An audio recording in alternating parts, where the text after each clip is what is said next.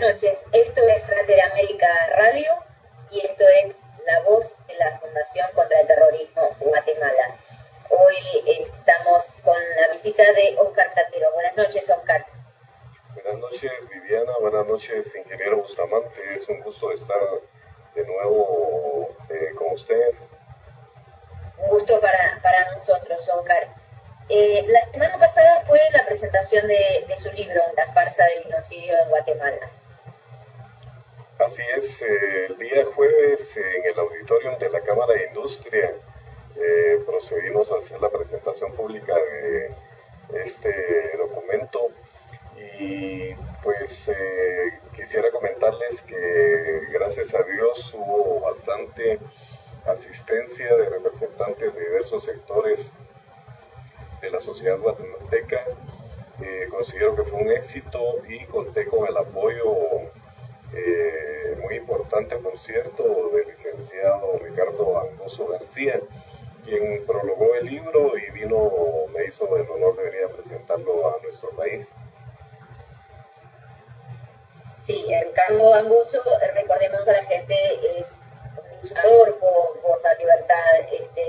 y un estudioso de los procesos eh, comunistas que se han dado en la región. Así es, eh, Ricardo Angoso eh, dirige la red Justicia, Verdad y Libertad para las Américas, es sociólogo, analista eh, internacional y escritor y periodista, ¿verdad?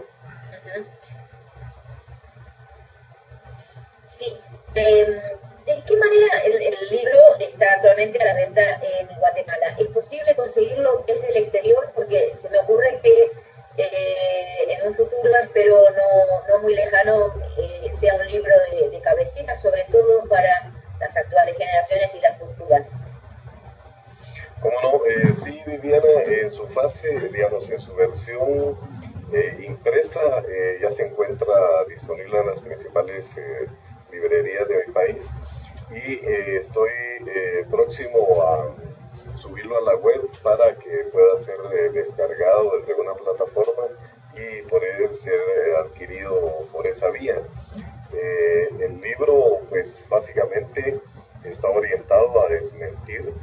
la manipulación perversa que ha hecho que han hecho algunos sectores de la ex izquierda terrorista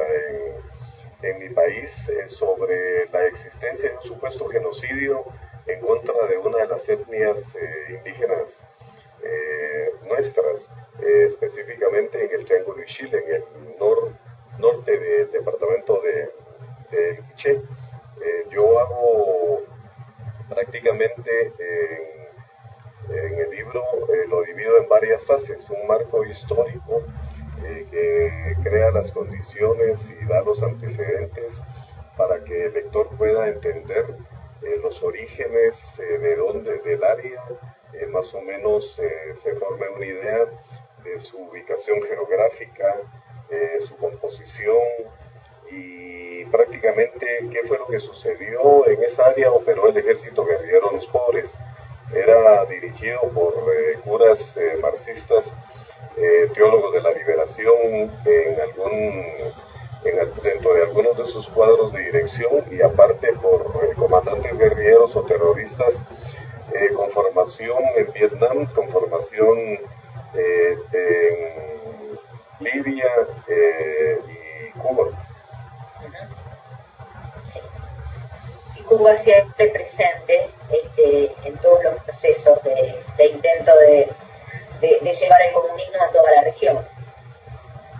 Así es, eh, incluso dentro de el, los cuatro días eh, que rodearon a la, al acto académico, prácticamente eh, hicimos un periplo acompañados con Ricardo, con el licenciado Angoso, por varios medios de comunicación, radiales, televisivos. se dictó una conferencia magistral por parte de él sobre la Latinoamericana en el Comando Superior de Educación del Ejército de Guatemala, escuchada por eh, muchos oficiales que están eh, recibiendo instrucción en diferentes niveles eh, de, de, de profesionaliz para profesionalizarse en ese centro de estudios. También tuvimos un foro muy interesante en donde la Asociación de Veteranos Militares de Guatemala eh, invitó a diferentes estamentos y representantes de la sociedad guatemalteca para que pudieran escuchar, digamos, las vivencias, experiencia y el marco teórico del licenciado Angoso, quien es un experto en el conflicto en los Balcanes, pudiera establecer una marcada diferencia eh, entre lo sucedido en los Balcanes y lo que sucedió en mi patria. Qué, interesante. Eh, en programas pasados eh, que hicimos, eh, hicimos un programa de, jóvenes el viernes pasado y, contamos con la presencia de un joven de, Guatemala, Noel Varillas, un joven de, Venezuela, eh, Herrada y una joven uruguaya, Natalia Borges. Les comentábamos sobre eh, la posibilidad de una eh, conformación de una plataforma política, porque mm, entendemos que mm, más allá de, combatir al, comunismo, que es lo que, lo que estamos haciendo, que nos ha traído solamente miseria y, muerte al continente y en, sus, en sus dos versiones, ¿no? En la versión de los años 70, 60, 70 y en esta nueva versión. Eh, pero entendemos que es necesaria una herramienta más, eh, es necesaria una opción y transformarse en una opción eh, no solo electoral, sino una opción social activa. la Fundación contra el Terrorismo de Guatemala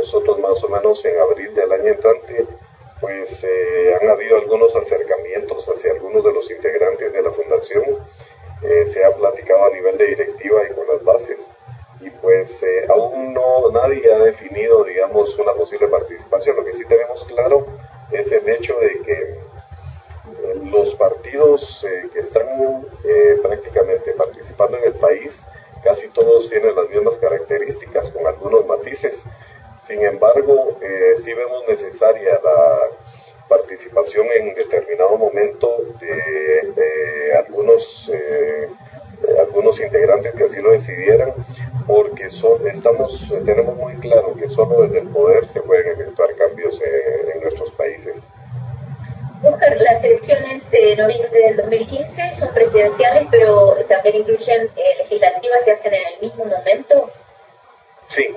eh, nuestro país eh, es un proceso simultáneo en donde prácticamente se convoca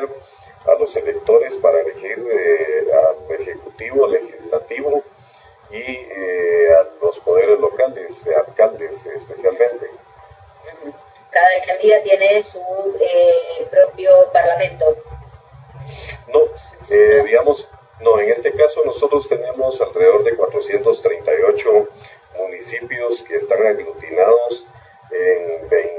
22 departamentos. Entonces, prácticamente cada municipio elige a un alcalde y es el representativo con su consejo municipal del poder local en esa localidad. La fundación eh, podría estar representada en el legislativo. Eh, es una de las posibilidades que, que podrían darse. Eh, de hecho, durante la reunión del día de ayer de la directiva nosotros estábamos eh, intercambiando información al respecto y sí han habido, digamos, algunos acercamientos, eh, repito, para algunos miembros de la directiva. Sin embargo, eh, consideramos que aún es demasiado pronto como para tomar alguna decisión en esa vía y se decidió mantener expeditas las vías de comunicación o puentes eh, hacia los estamentos políticos autorizados para en determinado momento, eh, con la venia de la, de la, de la directiva, eh, quien así lo decida, digamos, se enfoque en, esa dirección, a sabiendas de que durante el tiempo que, pudiera estar en campaña o ejerciendo un cargo público, estaría prácticamente alejado de la función de la fundación. Y las clases políticas, al menos en, los países donde actualmente está gobernando el Foro de Sao Paulo, eh, tienen eh, dirigentes y partidos políticos absolutamente desprestigiados. Y sin embargo, hay gente, en principio partidaria, que es absolutamente valiosa, valiosísima, sea por voluntad, por eh, capacidad, capacidad de trabajo, y, sin embargo esta gente no quiere participar, ya sean partidos políticos o formando, sobre todo eh, partidos vecinales, partidos que tienen que ver con las alcaldías, justamente por el desprestigio de esta clase política y la corrupción que, ha visto, que, vio a todos los gobiernos eh, salpicarse, ya sea de de, cualquier representación en, en, los distintos países. ¿Qué hacer frente a la corrupción, sobre todo de los mandos medios, en el caso de un gobierno eh, que no representa al Foro de Sao Paulo? ¿Cómo se pues, controla eh, la corrupción? Pues yo creo que usted hablaba sobre, digamos, lo que nosotros denominamos los comités cívicos, o sea, que son eh,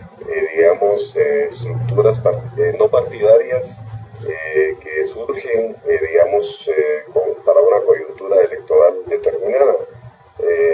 solo para llevar al poder local a determinada persona. nosotros hemos hecho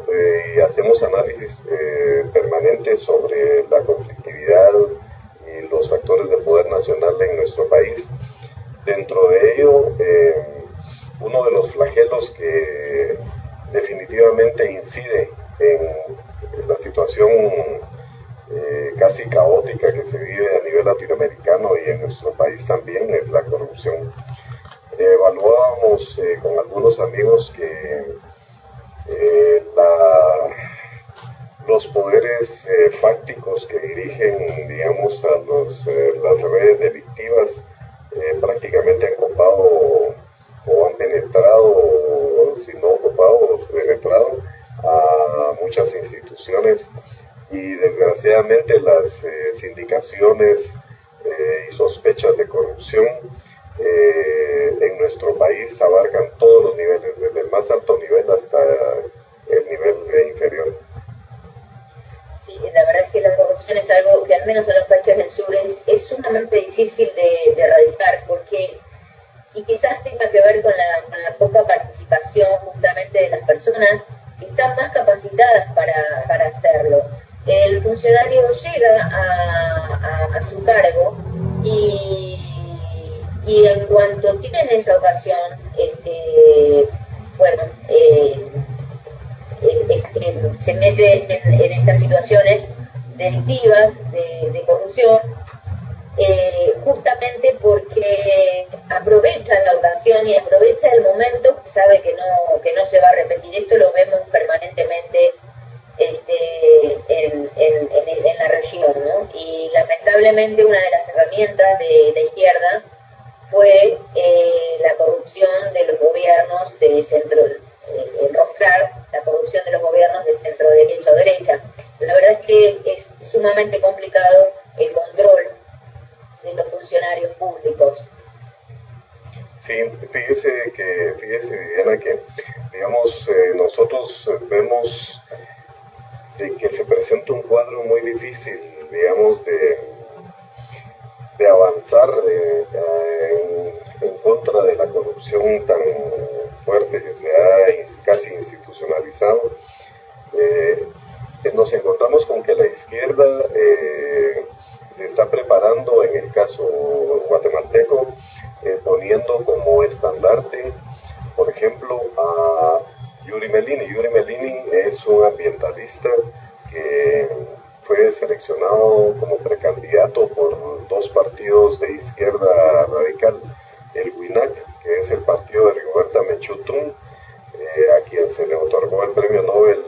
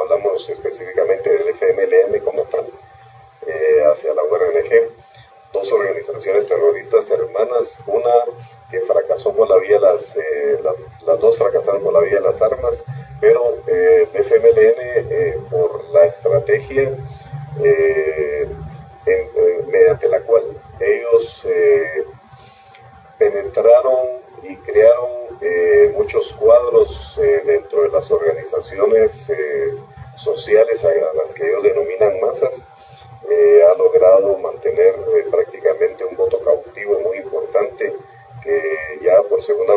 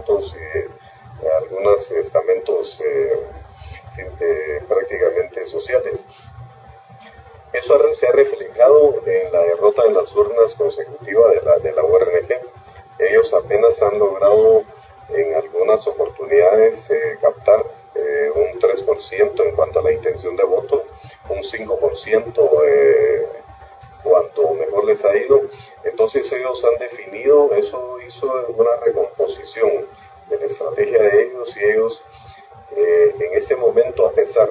de que saben y lo han dicho públicamente, que no van a llegar al poder por la vía de las urnas, por lo menos no hacerse del control del Ejecutivo, están enfocando su esfuerzo en el poder local. Y esto tiene una intencionalidad muy clara porque ellos pretenden eh, darle vida a lo que ellos llaman eh, la defensa de sus territorios, sus territorios ancestrales, manipulando de alguna manera a los sectores, a algunos sectores indígenas eh, campesinos del altiplano noroccidental de nuestro país. Es importante ver que en todos los lugares en donde existe eh, mapeado o focalizado, eh, digamos, actividades desestabilizadoras, coinciden si nosotros superpusiéramos, digamos, ese análisis de conflictividad sobre el mapa de nuestro país y a la vez pusiéramos el antiguo en donde se encontraban los frentes guerrilleros de la URNG, la coincidencia es exacta, o sea, eso nos comprueba a nosotros de que hay mucha ligazón eh, entre quienes dirigieron a la guerrilla y algunas bases eh, que han estado desestabilizando el país, eh, oponiéndose sistemáticamente de una forma absurda a lo que ellos denominan los megaproyectos, o sea, todos los proyectos de desarrollo que se han implementado o se pretenden implementar, llámese energía, digamos, hidroeléctricas, eh, proyectos de generación, eh, digamos, eh, de generación limpia, proyectos mineros, proyectos de algunas siembras de, de productos que anteriormente no se, no se explotaban en el país, como la palma africana y otros, y ellos como repito, sistemáticamente se han opuesto a esto, pero es porque en realidad ellos necesitan una bandera eh, para hacerse el poder local y esta bandera la están esbozando a través de la tradicional forma de manipular a las masas campesinas que han hecho los izquierdistas desde la revolución bolchevique a través del, proyecto de reforma agraria y solo les queda básicamente eh, crear agitación y a eso se han dedicado en los últimos años. Sin dudas, eh, en, esta, en esta nueva eh, ocasión electoral han tomado la estrategia ambientalista y ya no tanto la, estrategia de victimización de, de Rigoberta Menchú. yo quería preguntarle, ¿alcaldías de izquierda hay y cuántas? perdón, Viviana si hay alcaldías eh, gobernadas eh, por, la, por el Ejecutivo de izquierda, de partidos de izquierda. Sí, digamos, ellos tienen, tal vez, eh, no tengo en mente exactamente cuántas son las alcaldías, pero sí las tienen focalizadas en, algunos sectores en donde hubo presencia de frentes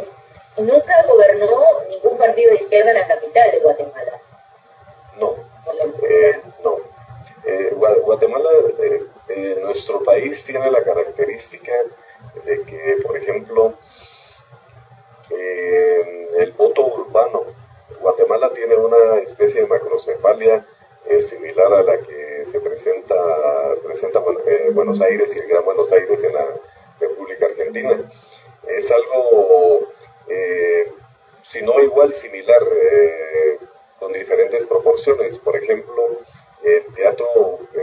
prácticamente urbano y suburbano de,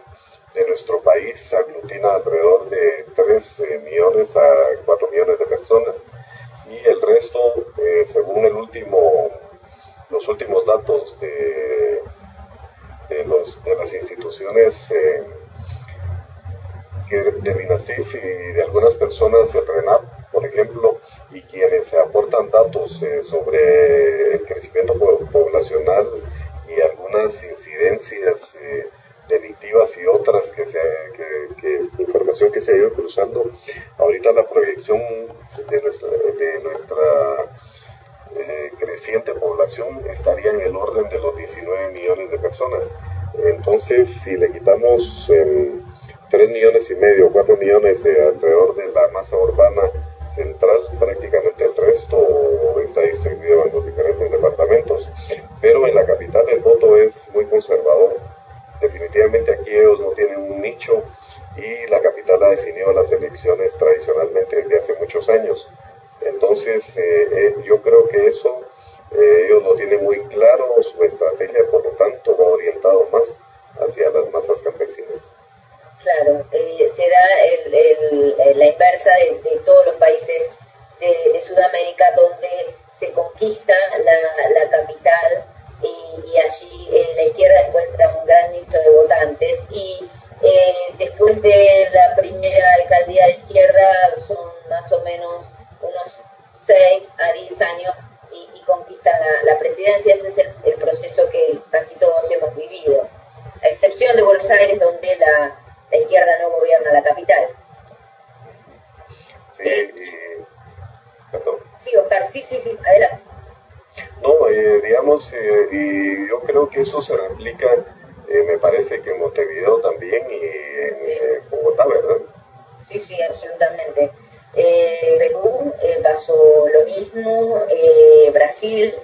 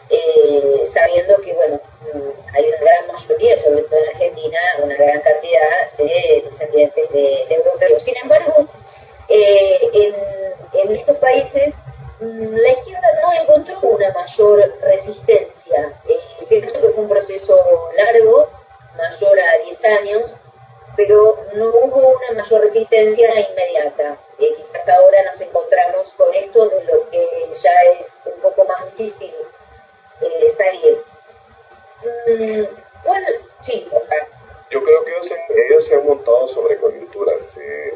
eh, por decirlo de alguna manera. En el caso nuestro, yo estimo que son dos banderas las que ellos van a utilizar. una de ellas ya le estamos saliendo al paso, que es eh, la tesis de ese supuesto genocidio que no existió y que, como le repito, eh, espero que el documento que su servidor apuntó para, como insumo para el análisis y reflexión de la sociedad guatemalteca eh, de algo sirva para que en realidad se comprenda de que ese fenómeno no se dio en nuestro país. Para ellos es era muy importante y es, sigue siendo muy importante eh, vender esa idea, porque como ellos reciben y viven la mayoría de ONGs de los recursos que vienen sobre todo de Europa, eh, vender la idea de un supuesto genocidio en Guatemala y de que aquí hubo, eh, digamos, planes de tierra arrasada, utilizando, digamos, frases surgidas del Vietnam del Sur durante la guerra de Vietnam y, que hubo acciones eh, de lesa humanidad y vender la idea de que en Guatemala hubo eh, prácticamente un holocausto, eso para ellos era vital. Fíjese usted que dentro de algunos análisis eh, o algunos marcos que están descritos en, mi libro, le decía que primero hay un marco histórico, porque si no, hay, si no se conoce el antecedente no se puede entender la coyuntura actual luego presentamos un marco jurídico, eh, luego un marco teórico lógico y las conclusiones temáticas. Hay algunas cosas que son muy importantes y es que ellos básicamente se basaron eh, para eh, esbozar la tesis de un supuesto genocidio, de la farsa, como yo le denomino el genocidio en Guatemala, en la lucha que hicieron en el área internacional eh, algunos eh, teólogos de la liberación eh, que fueron dirigentes guerrilleros en su momento. Algunos de ellos eran curas vascos venidos de España en la década de los finales de los 50 y los años 60, que, cuyos padres y cuyas familias prácticamente fueron derrotados durante la Guerra Civil Española. Entonces lo que ellos no pudieron hacer en el continente europeo prácticamente, porque allá sí se respeta la ley o por lo menos las reglas del juego están mucho más claras, ellos decidieron venir hacia nuestros países eh, y utilizar demagógicamente, eh, digamos, eh, las deficiencias estructurales sociales de nuestros países para levantarlas como banderas de lucha, acudiendo a lo que después de olas de la Organización Latinoamericana de Solidaridad, eh, prácticamente Ernesto Guevara La Serna lo esbozó con el, apoyo de Regis Debray como la teoría del coquismo, ¿verdad? Y ellos definieron crear uno, dos, tres Vietnam y que aun cuando en determinado momento o país no existieran las causas para crear el foco guerrillero, se debería de forzar las condiciones. Aquí eh, decía que, digamos, la tesis que va a caer estrepitosamente de ellos eh, sobre el supuesto genocidio se basó en un fuerte trabajo internacional, en el apoyo eh, que le dio personajes como Máximo Cajal, que ya había tenido una negra, un negro paso por nuestro país, el marxista este que recién falleció, y que fue eh, nominado posteriormente eh, como, o nombrado, mejor dicho, como secretario representante de España ante las Naciones Unidas en el momento coyuntural en que se estaba empezando a dar forma a esta criatura. Eh, la embajada cubana, el FMLN, la embajada de Suecia y otros países prácticamente fueron que, quienes hicieron el lobby, un lobby muy intenso para que en, primera, en una primera fase Rigoberta Menchú apareciera como víctima indígena, eh, crea la sensación de que había habido una tragedia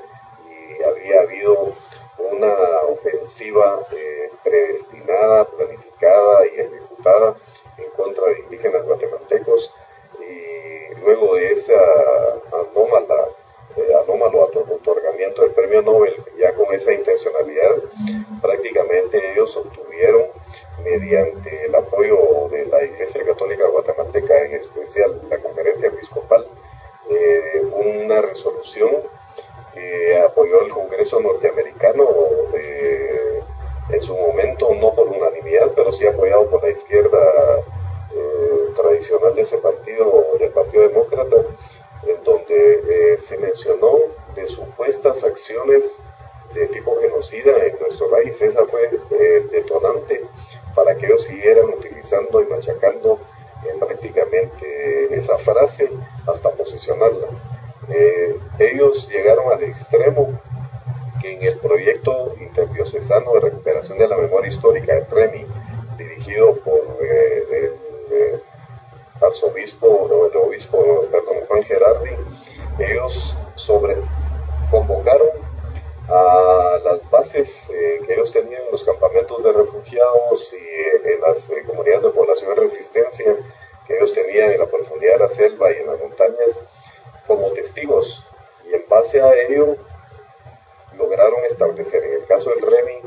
inicialmente que habían habido, fíjese usted, 22.463 fallecidos aproximadamente. De estos 22.463, solo una fracción fue medianamente identificada, el resto no. Ahora, también esto lo cruzaron eh, con el informe de la Comisión para el Esclarecimiento Histórico. Esto, eh, este fue dirigido y financiado por eh, las Naciones Unidas y ellos, a diferencia del REMI, estimaron las supuestas víctimas en 24.910 personas. De igual manera, solo una parte supuestamente pudo ser identificada. Sumaron ambas, a pesar de que, digamos, el universo o quienes declararon eh, prácticamente que eran las bases de ello, repito,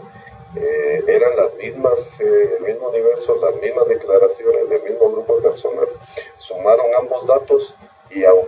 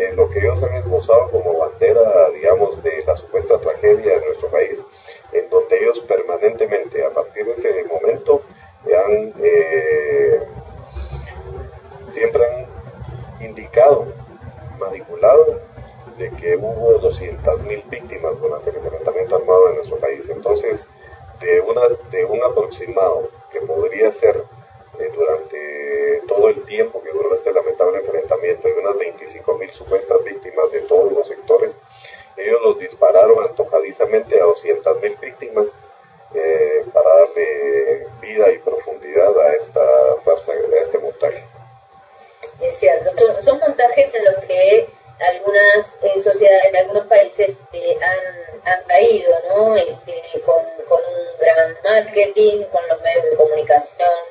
eh, aliados que han, que han difundido justamente estos montajes. no es el caso de ustedes en cuanto a los medios de comunicación, que hasta donde yo sé son algunos imparciales. ¿Es así, Oscar? Eh, sí, eh, desgraciadamente eh, cuando nosotros analizamos el comportamiento de los medios, la cobertura, la intencionalidad en cuanto a la publicación de sus reportajes o, de sus artículos y editoriales, nosotros tenemos que, que recordar la forma en que Antonio Gramsci indicó de que se debía desarrollar la guerra cultural. Tal vez se recuerda usted que yo creo que en alguna oportunidad mencionamos el hecho que Gramsci indicó que para conquistar a la civilización occidental cristiana, que es la que nos ha caracterizado siempre, eh, debía de enfocarse los marxistas a conquistar eh, las cúpulas y a manipular eh, a las religión, a la educación y a los medios de comunicación. Y a eso se le denominó el Triángulo de Gramsci y lo han hecho a pie juntillas porque prácticamente eh, dentro de los reporteros a nivel de los diarios y los 60%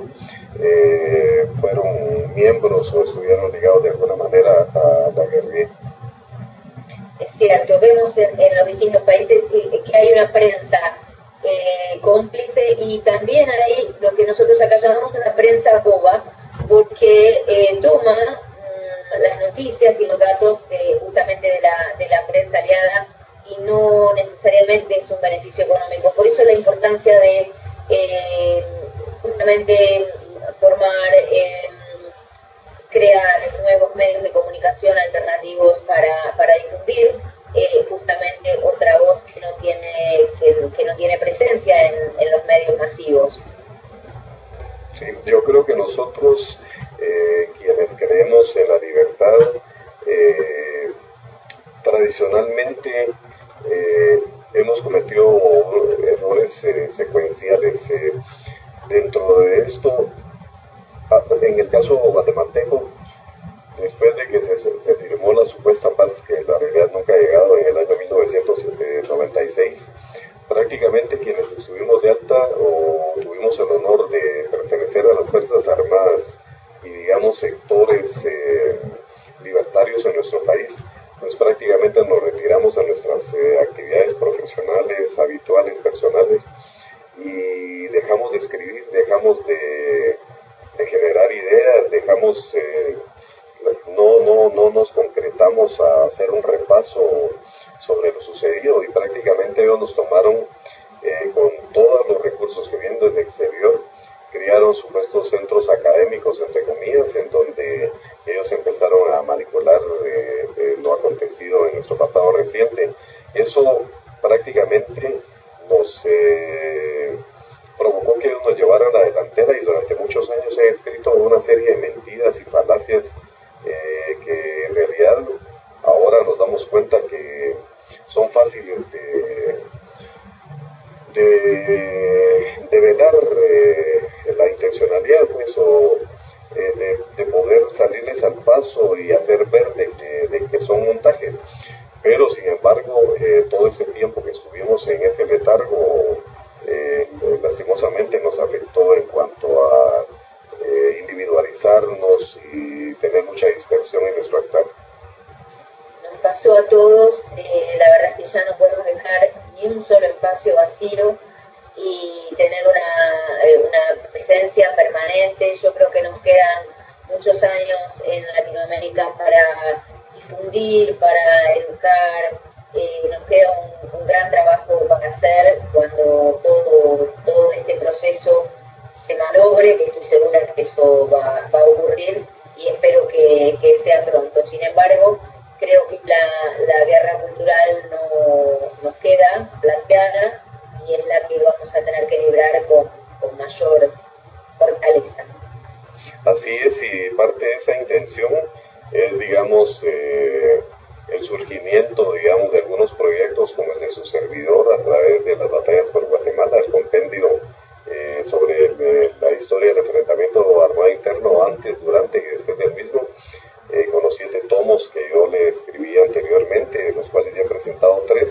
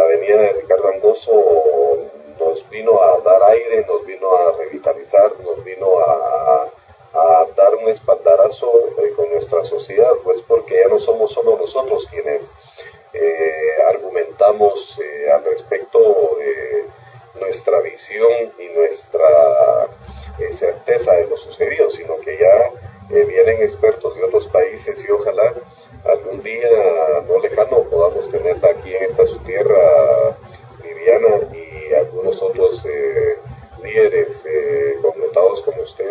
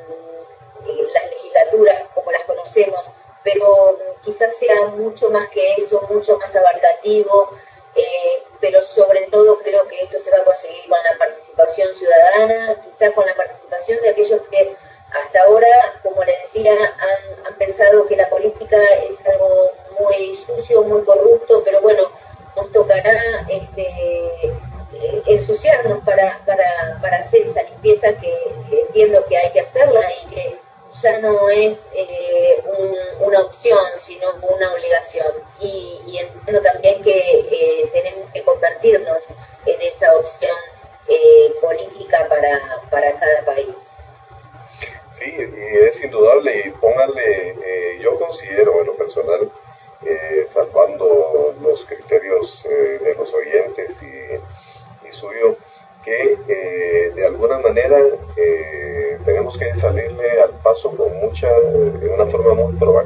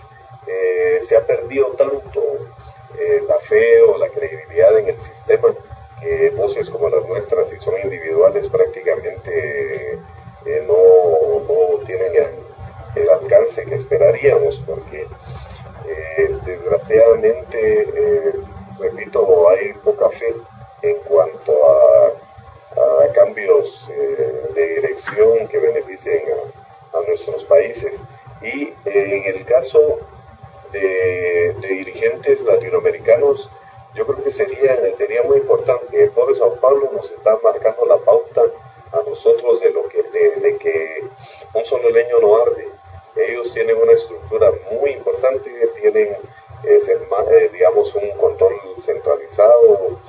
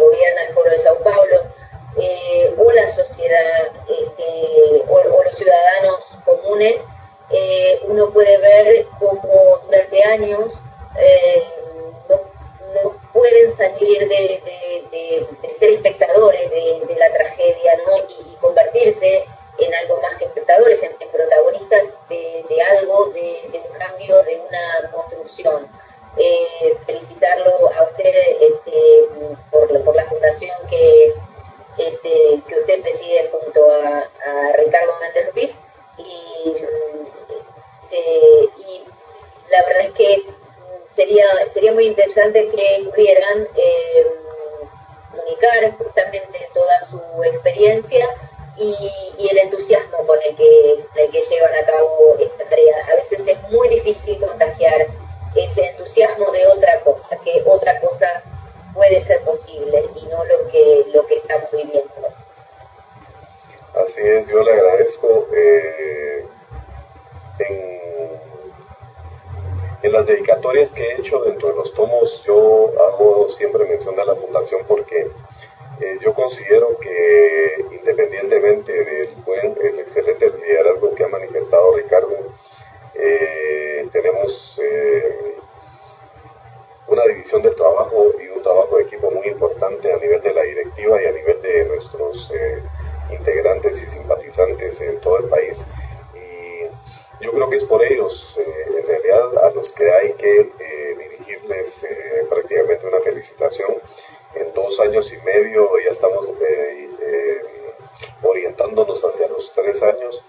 Prácticamente nos hemos convertido, modestia aparte, en un referente muy importante en el país. Considero que el habernos despojado de actitudes tímidas o muy tibias, por decirlo de alguna manera, y salirle a paso a la conflictividad y, poner el pecho con el rostro, con nuestra actitud, yo creo que ha sido bien visto. Nuestras poblaciones necesitan de, de una esperanza, necesitan personas dispuestas a dar la batalla y pues eh, creo que hemos recorrido un importante, algunos importantes, algunas importantes etapas y falta mucho por hacer, pero algo, un plus eh, definitivamente ha sido eh, el honor de contar con el apoyo de ustedes. Bueno, muchísimas gracias Oscar. Eh, nosotros a la exposición este, humildemente y bueno, para lo que, para lo que necesiten, entonces con, lo que usted nos decía,